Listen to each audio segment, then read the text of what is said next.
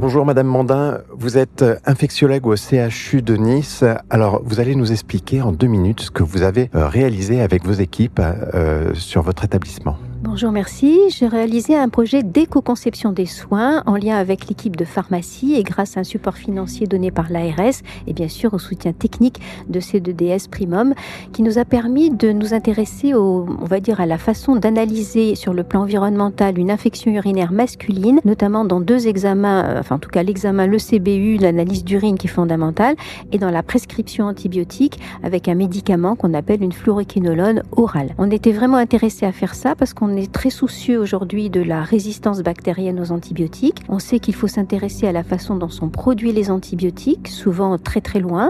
On est très intéressé à essayer d'avoir des arguments pour la relocalisation de la production des antibiotiques.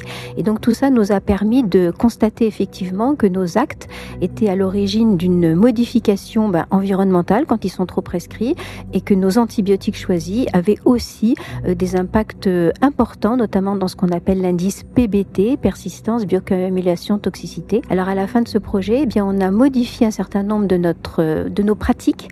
On a notamment modifié des kits de CBU qu'on a évalués. On a modifié notre livret thérapeutique et on a introduit surtout l'indice PBT dans notre logiciel de prescription Orbis, ce qui fait qu'aujourd'hui on peut sensibiliser l'ensemble des prescripteurs, qu'ils soient infectiologues ou pas, à cet impact environnemental des molécules que nous prescrivons. Merci beaucoup. À très bientôt. Bonne journée. Au revoir.